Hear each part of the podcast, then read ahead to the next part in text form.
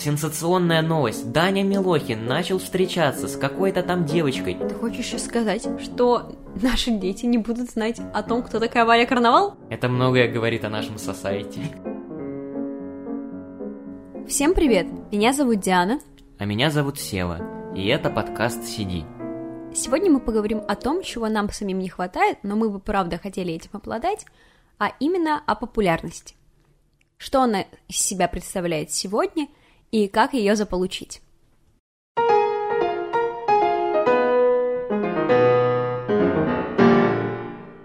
Сева, кем ты хотел стать, когда ты был маленьким? Этот вопрос задаю даже я сам себе порой, пытаясь как-то в ретроспективу э, понять, хотел ли я вообще кем-то быть, потому что все, знаешь, в детстве говорят, я хотел быть космонавтом, я хотел быть пожарным, но у меня никогда не было вот такой четко выверенной цели, у меня никогда не было, что я посмотрел какой-то фильм и такой, вау, я хочу быть как этот дядя, или что-то в этом роде. Поэтому я никогда не строил каких-то глобальных планов, поэтому я сейчас филолог. Да на самом деле даже на филологию я поступил только из-за того, что не поступил на актерский, и мама сказала, что как запасной вариант есть филфак, э, и давай попробуй подай туда документы. Я попробовал, и так получилось, что мне там понравилось, и я остался. А ты имела какую-то определенную цель в детстве? У меня есть потрясающе смешная история. В детстве я мечтала всегда быть, внимание, не балериной, не космонавтом, а кондуктором.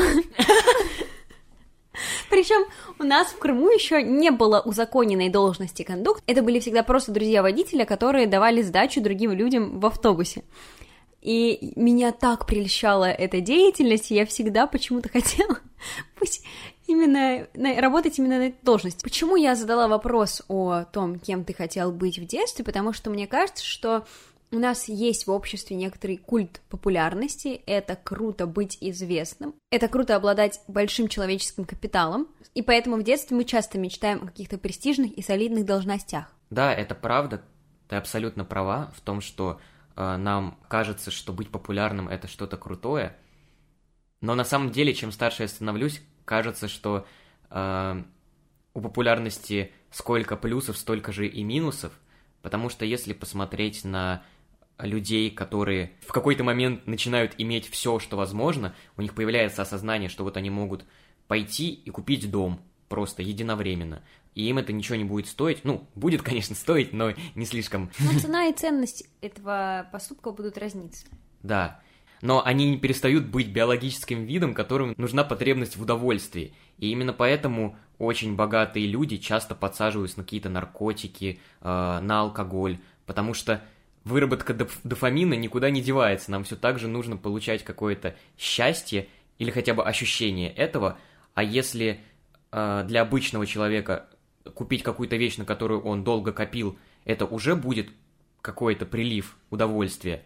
Для человека, который обладает всем, это не будет стоить ничего. Поэтому он будет начинать искать какие-то извращения, придумывать какие-то ужасающие вещи. Именно поэтому мы про знаменитости часто узнаем, что они были садомитами какими-то э, ненормальными и так далее, потому что маленький человек часто не может справиться с такой популярностью, которая на него обрушилась. Слушай, а это на самом деле вопрос, потому что люди становятся популярными ввиду того, что они наоборот обладают каким-то особым взглядом на мир и мироощущением, вот как раз-таки этим ненормальным, садомистским, или они уже приобретают это впоследствии из-за того, что м, прельщаются вот такой жизнью?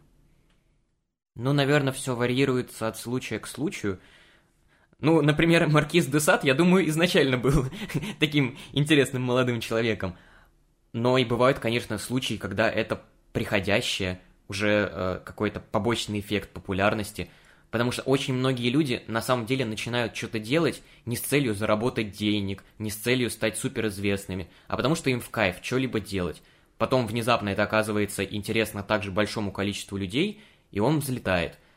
Но очень часто бывает, что человек э, не справляется с таким наплывом, да тот же Курт Кобейн, который на самом деле хотел-то быть просто музыкантом, играющим на каких-то э, небольших рок-фестивалях, и чтобы его знала там, ну, небольшая группа людей. А тут они выпускают альбом э, Nevermind, который просто, просто взрывает все и вся, их начинают превозносить на Олимпы музыкальной индустрии, а это просто чуваки, которые кайфуют, которые играют в свое удовольствие, и это очень деструктивно повлияло на Курта Кобейна.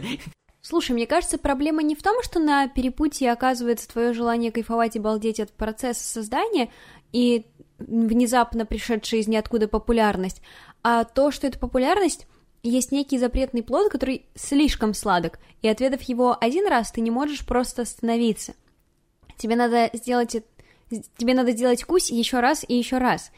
И проблема в том, что для того, чтобы его совершить, надо прыгнуть выше головы, и надо постоянно агрегировать такое невыразимое количество трэша, потому что вот это то как раз-таки, что подводит нас к лейтмотиву создания сегодняшнего выпуска, да, что в последнее время популярно то, что трешово, популярно то, что вызывает в первую очередь отвращение или какое-то недоумение, вот, а не, например, как это было раньше, что тебя восхищало по-настоящему и что заставляло каждую там струнку твоей души трепетать. Почему так, Сева, как ты думаешь?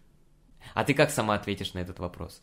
Ну, можно апеллировать к тому, что есть некоторый упадок культуры, однозначно, так или иначе, потому что э, признаемся себе, продукты искусства, понятно, не всем, как мы выяснили в прошлые разы, э, и более того, да, они, ну, не хотят свои ресурсы тратить на то, чтобы все-таки их так или иначе понимать, потому что в искусство надо входить в специфические кондиции. Но это далеко не основная причина. Скорее, я склоняюсь к тому, что трэш, он близок нам, так или иначе. А, потому что частично это те поступки, которые мы бы хотели совершить сами, но ввиду того, что у нас есть слишком сильная табуированность, мы этого не можем себе позволить. Или ввиду того, что нам есть что терять. Да, и когда мы видим человека, которому нечего терять, и он так себя ведет, то мы, возможно, ему респектуем, или наоборот, ввиду этой же табуированности мы хотим его оклеветать с наибольшей силой, и поэтому, э, да, благодаря вот соцсетям мы начинаем это распространять коза в тазике распространите. Ну вот, в общем, мы начинаем это шерить между друг другом и говорить, какой, господи, боже, кошмар. То есть здесь тонкая игра на нашей морали, на наших моральных постулатах, потому что либо мы радуемся, что их кто-то преодолел и, и тем самым не зверг, либо их кто-то попрал, да как он вообще посмел? Мне, мне еще кажется, что благодатной почвой для распространения трэш-контента стало массовое желание к более быстрым роликам, к более быстрым, в принципе, содержимому, потому что раньше что было? Книги, фильмы, ну и то они появились относительно недавно. Ну вот возьмем книгу. Написать трешовую книгу, целую там на 300 страниц, это очень трудно, и вряд ли, даже если ты это напишешь, кто-то до конца будет это читать, все закроют и, и никогда об этом не вспомнят. А снять 15-секундный видос – с каким-то вызывающим содержимым, ну, это вообще, в принципе, на самом деле это довольно просто, и ты будешь уверен, что чувак посмотрит это до конца. Потому что, несмотря на то, что никакого все-таки клипового мышления у нас не существует, с тем, что потребность в быстром контенте есть, спорить сложно. Ну и, в принципе, это подводит нас к замечательной соцсети, которая взлетела в последние два года и не собирается уходить с Олимпа популярности, ТикТок. Ну, кстати, я быстрое удовольствие ТикТока, правда, очень высоко оцениваю. У меня эта соцсеть установлена вот уже год как, и сейчас я захожу туда с нескрываемым удовольствием и наслаждением, потому что спустя ровно год моя лента очистилась настолько, что там только потрясающего качества контент, и идеально подобранный под меня. То есть, если, например, в первое время, когда я скачала ТикТок, было так, что мне мог попадаться какой-то трэш, который, ну, надо было бесконечно пролистывать, то сейчас каждое видео как на подбор. Ну, алгоритмы ТикТока — это вообще волшебная вещь, они действительно работают просто замечательно. У меня ТикТока нет уже полгода, записываем подкаст, сразу видно, что я эксперт в этой теме, но когда я в нем еще сидел, я помню, что прошло там буквально два часа, ну, суммарного просмотра видео в ТикТоке, и моя лента превратилась просто в копию ленты ВКонтакте, потому что у меня стали появляться только там мемы с Панасенковым, с Майнкрафтом, с Brawl Stars и с Моргенштерном, естественно. Вот. Но, несмотря на все это, несмотря на то, что у нас такие замечательные ленты в ТикТоке, в контексте популярности гораздо интереснее э, обсудить самих тиктокеров непосредственно, э, а именно таких, которые всплывают в памяти, когда ты говоришь слово тиктокер, там, Даня Милохин, Валя Карнавал, опять-таки моя любимая. Ну, в общем, вот такие вот красивые, миловидные мальчики и девочки, которые действительно снимают танцы под музыку, и вот почему это популярно, я хоть убей понять не могу. Ой, это вообще герои нашего времени. Я иногда ловлю себе на мысли, что не то чтобы я им завидую, но меня правда иногда смущает, что вот мы, по сути, одногодки, да, и наши заработки разнятся, потому что я зарабатываю 0 рублей, они зарабатывают... Нули. А, нули. Но я правда не понимаю феномена их популярности, потому что я не вижу ровно никакого вклада, даже попытки вклада в свой контент потому что это просто просто танцы, просто под музыку. Мне больше нравится, когда это еще подают под таким соусом, типа Валя Карнавал снимала видео, где на нее лилась вода, она стояла на улице, и на нее лилась типа холодная вода. Вы себе представляете вообще такое? Вот это самый бесячий феномен, кстати, в блогерстве, который меня бесит, типа, ребята, я вообще-то эту фотографию делала на краю горы, а вы мне лайки не поставите? а тебя кто-то просил туда залезать? Uh-huh. то есть я реально не верю в то, что ей написали «Привет, а сделай фотку на краю горы, пожалуйста». Вот, то есть вот это э, стрелы, летящие в твою аудиторию, которые говорят о трудностях тиктокеров или инстаграмеров, меня всегда очень смешат, потому что, ну, правда, извините, но я не буду уважать ваш труд, потому что я не считаю, что это труд. То есть, да, вы тратите свое время вы тратите какое-то количество ресурсов, но это не значит, что вы в нужное русло их направляете. Просто всегда хочется вспомнить каких-нибудь шахтеров, грузчиков, которые просто не покладая рук убивают себя и свои физические ресурсы, и потом сравнить их с бедной Валей Карнавал, которая на себя воду выливает на улице. Бедняга. Ты на самом деле сейчас открыла мне глаза, сказав то, что мы по сути одногодки, и это ведь правда, и тем интереснее смотреть, как разнятся наши представления о том, что нужно делать и о том, что правильно. Потому что вот то, что делают они, я хоть убей, не могу назвать контентом. Это просто танцульки 15-секундные под какой-то звук, под какую-то новую песенку.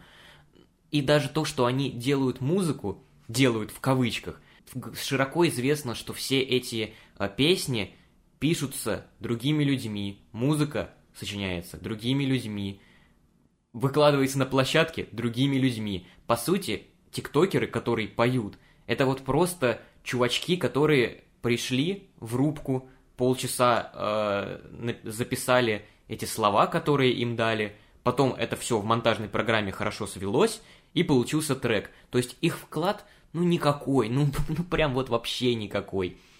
И тем непонятнее для меня, как такие люди могут начать обсуждаться. Знаете, вот постоянно в трендах Ютуба, я все еще сижу на Ютубе, я алтфак, так вот, в трендах постоянно появляются какие-то новости из мира блогерства и всего такого, и там какая-то сенсационная новость. Даня Милохин начал встречаться с какой-то там девочкой. За этими людьми, ну, ничего не стоит. Мы не знаем, кто эти люди. Они не дают нам никакого экспириенса своей музыкой или своими великолепными танцами. То есть они, ну, по сути, пустышки с красивым лицом. И почему у людей возникает желание изучать их личную жизнь, изучать вообще, куда они сходили этим субботним вечером и, и всякое такое. Потому что, ну, это же просто лица. Ну, знаешь, создается ощущение, что людям просто важно обладать каким-то кумиром, обладать какой-то звездой, и для этого у них есть критерии просто очень грубо составленные критерии, типа много зарабатывает, конвенционально красивый, или там видна разница между его прошлой жизнью и жизнью нынешней. И абсолютно не важно, что скрывается за рамками этих критериев.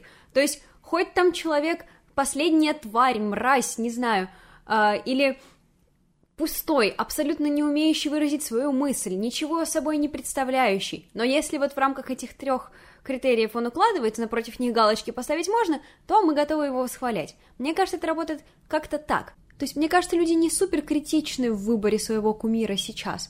Хотя, как мне кажется, примеров уйма. Даже даже Грета Тунберг, мне кажется, хотя я тоже в отношении нее очень скептически настроена, но она заслуживает больше уважения, чем какие-нибудь тиктокеры среднестатистические российские. Это многое говорит о нашем сосайте.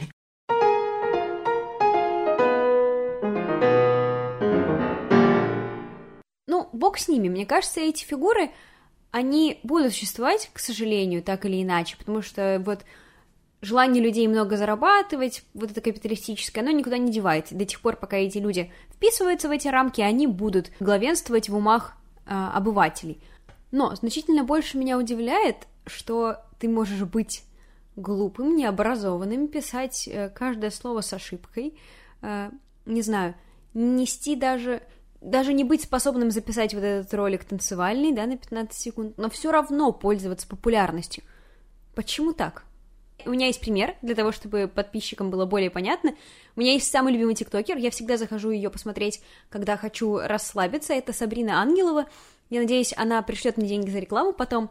В общем, суть ее тиктока в том, что она называет себя бедным художником, который живет на 7 тысяч рублей в месяц, а, и она рассказывает вот о том, как э, варит свою еду там, каши, как она покупает, э, как она совершает покупки там на 300 рублей, э, чтобы выжить на неделю, при этом, ну, э, рассказывая попутно, какая она талантливая, что вот, смотрите, она там и картины пишет, их, правда, никто не покупает, и там э, сетуя постоянно на жизнь, мол, почему вы хотите донатить каким-то собачкам, балахастым, ничего не приносящим наше общество, когда есть я, творческая, э, бессмертная душа, актриса, писатель, блогер, журналист, ну, в общем, там просто бесконечный список перечислений, и, честно, я абсолютно не понимаю феномена ее популярности, потому что она это делает даже не постиронично, то есть, например, есть аккаунты, которые ты хочешь смотреть, потому что ты понимаешь, что это тотальная постирония, ты смотришь, и это вызывает у тебя смех. Но здесь приблизительно ноль постиронии, и почему людьми это выкупается, я не понимаю. Наверное, потому что, ну, в случае вот этой Сабрины важно не что она делает, а как она это делает. То есть, когда она себя снимает, она как-то очень вычурно кривляется – пишет опять-таки с ошибками, и это моментально вызывает у тебя реакцию. И на самом деле не важна даже какая это реакция, положительная, отрицательная. Недаром говорят, что черный пиар тоже пиар. Вопрос в том, насколько долго это будет тебя занимать, потому что сколько бы это не было сейчас для тебя непонятным и вызывающим, в какой-то момент это либо перейдет в мейнстрим, в чем я на самом деле сомневаюсь, но все же, либо это просто-напросто тебе надоест. Потому что все такие авангардные провокационные штуки, они имеют свойство приживаться и уже удивлять не так сильно, как в первый раз. И я искренне верю, что вот эта Сабрина получит свою долю хайпа и благополучно сгинет куда-то в небытие. Потому что сейчас действительно можно стать популярным просто за что угодно. Вспомним великолепный кейс Дианы Шурыгиной – они говорили абсолютно все. Но где сейчас Диана Шурыгина? И вот это гораздо важнее. Потому что, несмотря на то, что любит наш народ всякая э, великолепная песня э, Сергея Шнурова, все эти личности забудутся, к счастью. И опять-таки, сито истории все просеет. То есть ты хочешь сейчас сказать, что наши дети не будут знать о том, кто такая Валя Карнавал? Это очень прискорбно сообщать. Но я думаю, что да. Хотя вот мне кажется, знаешь, я как-то фантазировал, а как потом вот такие звезды, которые быстро вспыхнули и также быстро погаснут, как они потом существуют, и искал какие-то примеры из эстрады 90-х, знаешь, и они на самом-то деле довольно нормально живут. Ну, то есть они вот написали пару хитов, которые у всех на слуху, э, и благополучно ходят на всякие корпораты э, с этими двумя-тремя песнями, получают бабосики и живут. Ну, конечно, не так, как во время максимальной популярности, но тоже нормально. Но все равно это не приведет их к тому, что они останутся в веках, запомнятся на веки вечные и всякое такое. Но для меня это самый страшный кошмар, кстати. Если я когда-то стану популярной, чего бы мне, конечно, хотелось, я постараюсь уйти на пике, потому что это самое благородное, что может сделать художник и творец, э, потому что ты, во-первых, потом не запятнаешь свое имя постоянными попытками повторить свой успех. Кстати, мне кажется, что вот, говоря о популярности, она неконтролируема. Ты никогда не сможешь поистине предсказать, что будет популярным, что выстрелит. То есть есть интуитивное ощущение, что так может произойти, но есть слишком большое количество факторов, от которых это все зависит. Подготовленность публики, возможность ее восприятия в этот момент, да, твоего продукта деятельности, так или иначе. Вообще контекст, возможно ли, чтобы среда или там, не знаю, политическая пропаганда пропустила твое творение сейчас, да, и все эти факторы, они влияют на то, как функционирует твоя деятельность потом. Ну, в общем, главное это не запятнать ее, не зашквариться, какое старое слово, в попытках вновь взойти на пик, потому что это получалось, ну, практически у единиц. И поэтому мне кажется, что самое безопасное, что может сделать для себя творец, это уйти в момент славы, потому что потом будут говорить... Во-первых, еще тебя всегда будут осыпать сожалениями, такими, вы же так великолепны, почему вы прекратили это делать? Вот, а ты пожинаешь плоды. Ты вот говорила, что очень мало у людей получается в... после падения снова подняться, и это действительно правда, но мне почему-то вспомнился для меня мотивирующий э, случай с Робертом Дауни-младшим. Это вот, наверное, действительно один из немногих людей, который смог выбраться из такой ямы. Ну, то есть, он начал свою карьеру в 90-х, и сразу все пошло в гору, он в хороших фильмах снимался, он снялся в фильме «Чаплин», за который получил Оскар, и казалось бы, все, чувак, все зашибись. Но была одна маленькая вещь, которая всему мешала, и имя этой прекрасной вещи – наркотики. И, в общем, соразмерно нарастающей популярности увеличивалась и доза, собственно, потребляемых наркотиков, и в какой-то момент просто с ним стало невозможно работать, потому что он приезжал а, обдолбанный на съемки, а, никто его вытащить не мог, его несколько раз сажали в принудительное лечение, но он все так же снова э, начинал употреблять, даже отсидел несколько лет в тюрьме за это, и вот он вышел из тюрьмы, и все, казалось бы, жизнь твоя разрушена, ну тебе не вернуть актерскую карьеру в Голливуде, где популярность настолько мимолетна, что тебе нужно бороться за нее каждую секунду. Но все спасла любовь. Он влюбился в продюсера, женщину, которая стала... Что? То есть он в Голливуде через постель? Как ты опошлила мою историю. Ну, в общем, нет, на самом деле, там действительно очень интересная история любви, и э, его сначала девушка, а потом жена начала просить старых знакомых как-то пропихнуть его в какие-то фильмы, и сам Дауни-младший в какой-то момент сказал, все, пора с этим заканчивать, перестал употреблять и чист до сих пор, пожертвует миллионы во всякие фонды по борьбе с наркотиками. Ну и, как вы знаете, у него сейчас все просто очень замечательно. Но такие истории, это вот действительно один из миллиарда. Меня, раз уж мы тут заговорили о биографии актеров, э, меня в этом отношении очень вдохновляет Мэтти МакКонахи, который смог перебороть образ, это то, что не получается у Андрея Петрова в наших реалиях, да, то есть мы привыкли знать, что Андрей Петров это гопник, даже если он играет Гоголя.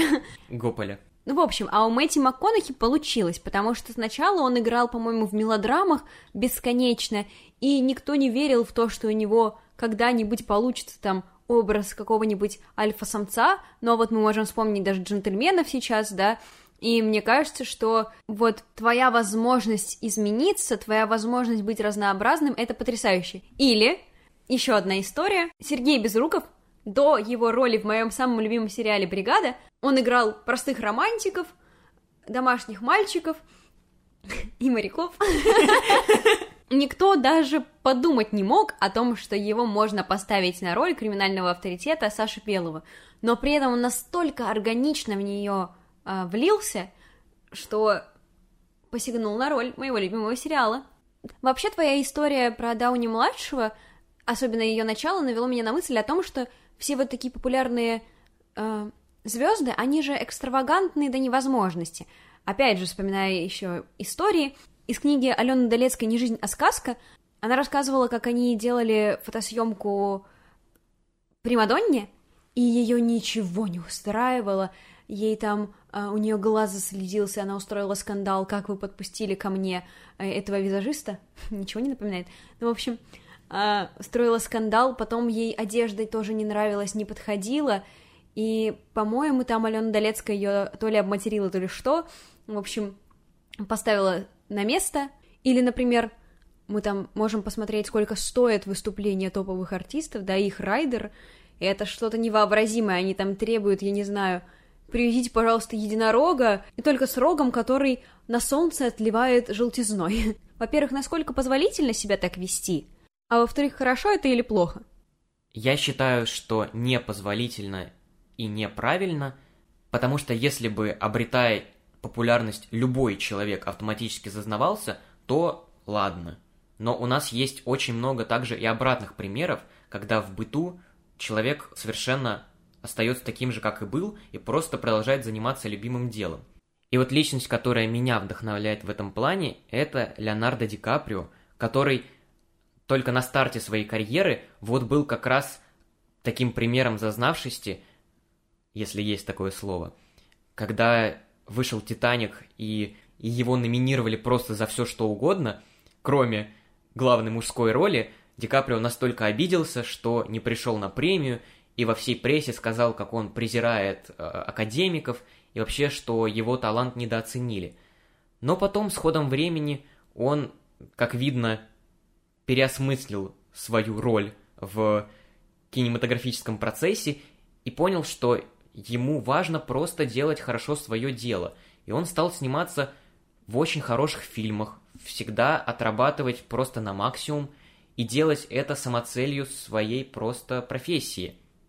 И поэтому, когда он в шестнадцатом году все-таки получил Оскар за выжившего, он произнес очень скромную и милую речь о том, что важно бороться с загрязнением природы, вообще не касаясь даже кинематографичной стороны премии, просто использовал это как плацдарм для какого-то заявления о важности борьбы с экологическим загрязнением, а потом, когда началась вечеринка, он чуть не забыл Оскар, он его потерял где-то, ему потом его возвращали. Ну и прямо видно, как человек просто снимается для того, чтобы делать хорошие роли, а не для того, чтобы показать всему миру, какой он гений и прекрасный и всякое такое. В связи с твоей речью, Сева, мне вспоминается роман Гиды Мапасана «Милый друг», который повествовал о том, как человек, работавший, по-моему, на железной дороге, выбился в люди и потом начал вести себя как отбитая мразь, последняя.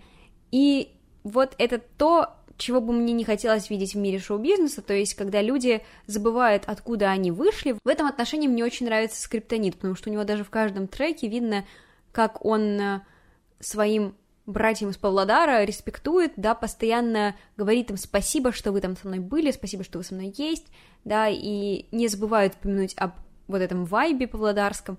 Ну, то есть не стоит никогда забывать, из какой грязи ты стал князем.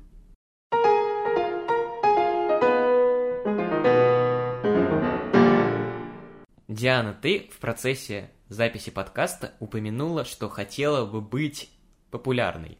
И в связи с этим у меня вопрос о границах твоей популярности, которую ты хотела бы иметь. Слушай, я, наверное, в этом отношении не очень сильно отличаюсь от тех людей, которых сегодня осуждала за то, что они вот мыслят просто критериально, а не э, конкретно по каждому случаю, да? Потому что я всегда просто такая, ну, я хочу быть популярной. а, и какого-то конкретного понимания, то есть, например, там, популярной в узких кругах, или в мире андерграунда, или, например, так, чтобы там на архийской эстраде э, у меня не было никогда конкретного понимания. У меня в Инстаграме 2205 человек подписчиков, мои истории смотрят регулярно 400 человек, и иногда я задумываюсь, типа, 400 человек — это, ну, по сути, очень-очень много. В каком-то отношении я уже сейчас себя могу назвать несколько популярной, но для меня эта популярность является не ресурсом тщеславия, а скорее возможности энергообмена с другими людьми. Что я имею в виду? Я, например, могу спросить у людей, ребята, откуда взялась пыль? Или, ребята, зачем нужно биться яйцами? И человек семь мне регулярно там смогут ответить, и это всегда, кстати, разные ответы, что удивительно. Мне нравится это, потому что я люблю людей, не тупых. О них мы поговорим в следующем выпуске. Вот, я люблю людей, потому что для меня самое важное это возможность энергообмена с человеком, что я могу узнавать о нем что-то, что он готов со мной делиться, он готов мне довериться. Правда, вот когда там люди, с которыми я не знакома, они подписались на меня в Инстаграме каким-то чудесным образом, потому что мы были в одной тусовке. Ну вот, кстати, у меня преимущественно все люди, я так или иначе их знаю. То есть нет прям людей извне. Вот, и они мне могут иногда написать, подумав, что я какой-то авторитет, спросить у меня что-то. Конечно, это есть некоторая побочная функция того, что мне приятно, что, я, что люди думают, что я экспертна в этом вопросе, но более того, мне, в принципе, просто приятно всегда общаться с людьми, потому что люди классные. Мне, мне, правда, супер повезло с моими подписчиками, и вот я просто бы хотела, чтобы таких вот вайбовых людей становилось больше в моем окружении, в моем аккаунте в Инстаграме, допустим, или наших слушателей тоже становилось больше. Да, я тоже абсолютно с тобой во всем согласен, потому что как-то я начал размышлять о том, какой уровень достатка, дохода будет для меня максимально комфортным, и уровень популярности, соответственно, тоже. И я понял, что для меня вот эти миллионы, миллиарды э, подписчиков где-либо это вообще невесомая единица, так как ты их не воспринимаешь, ну, ты их не видишь лично, ты не можешь с ними поконтактировать как-то с отдельным, какой, каким-то выделенным из этой массы человеком – и для меня вот тоже гораздо важнее именно, да, этот энергетический обмен.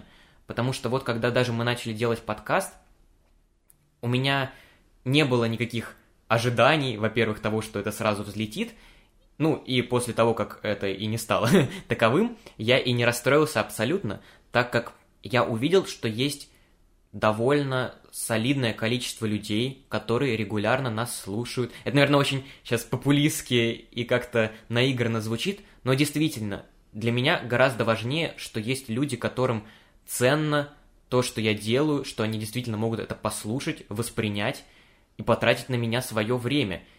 И будь этих людей э, два или три, мне все равно в кайф, так как я вижу отдачу. Мне, конечно, хочется, чтобы людей таких становилось все больше и больше, но даже если их будет немного, я делаю какое-то творчество не для того, чтобы заработать, а для того, чтобы выразить себя, как бы это банально не звучало.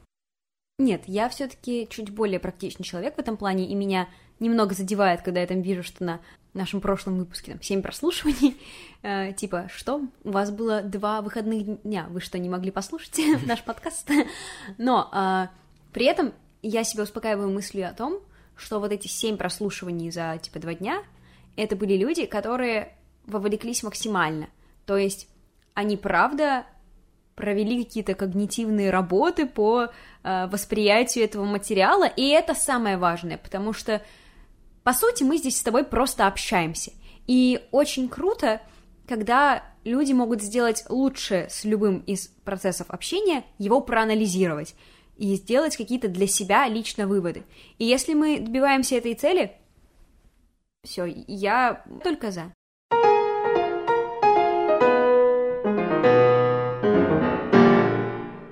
В общем, мы только что пришли к выводу о том, что у нас очень вовлеченная аудитория у подкаста, это не может не радовать, а, и она настолько вовлеченная, что когда мы решили, так сказать, забить болт на один из наших традиционных ритуалов гадания по Сорокину, нам написали, да как вы вообще посмели это сделать. Поэтому мы исправляемся, спешим э, исправиться и попросить вас за это прощения. Назови страницу от 1 до 340. 333. Сжег Ваня Юлу в бане. Вы довольны, что эта рубрика вернулась? Спасибо большое, что послушали этот выпуск. Как сказал Андрей Бабицкий, несмотря на то, что он не структурированный, это не мешает вам на нас подписаться, рассказать своим друзьям о нашем подкасте и написать какой-нибудь приятный комментарий в комментариях. Услышимся через неделю. Всем пока. Пока.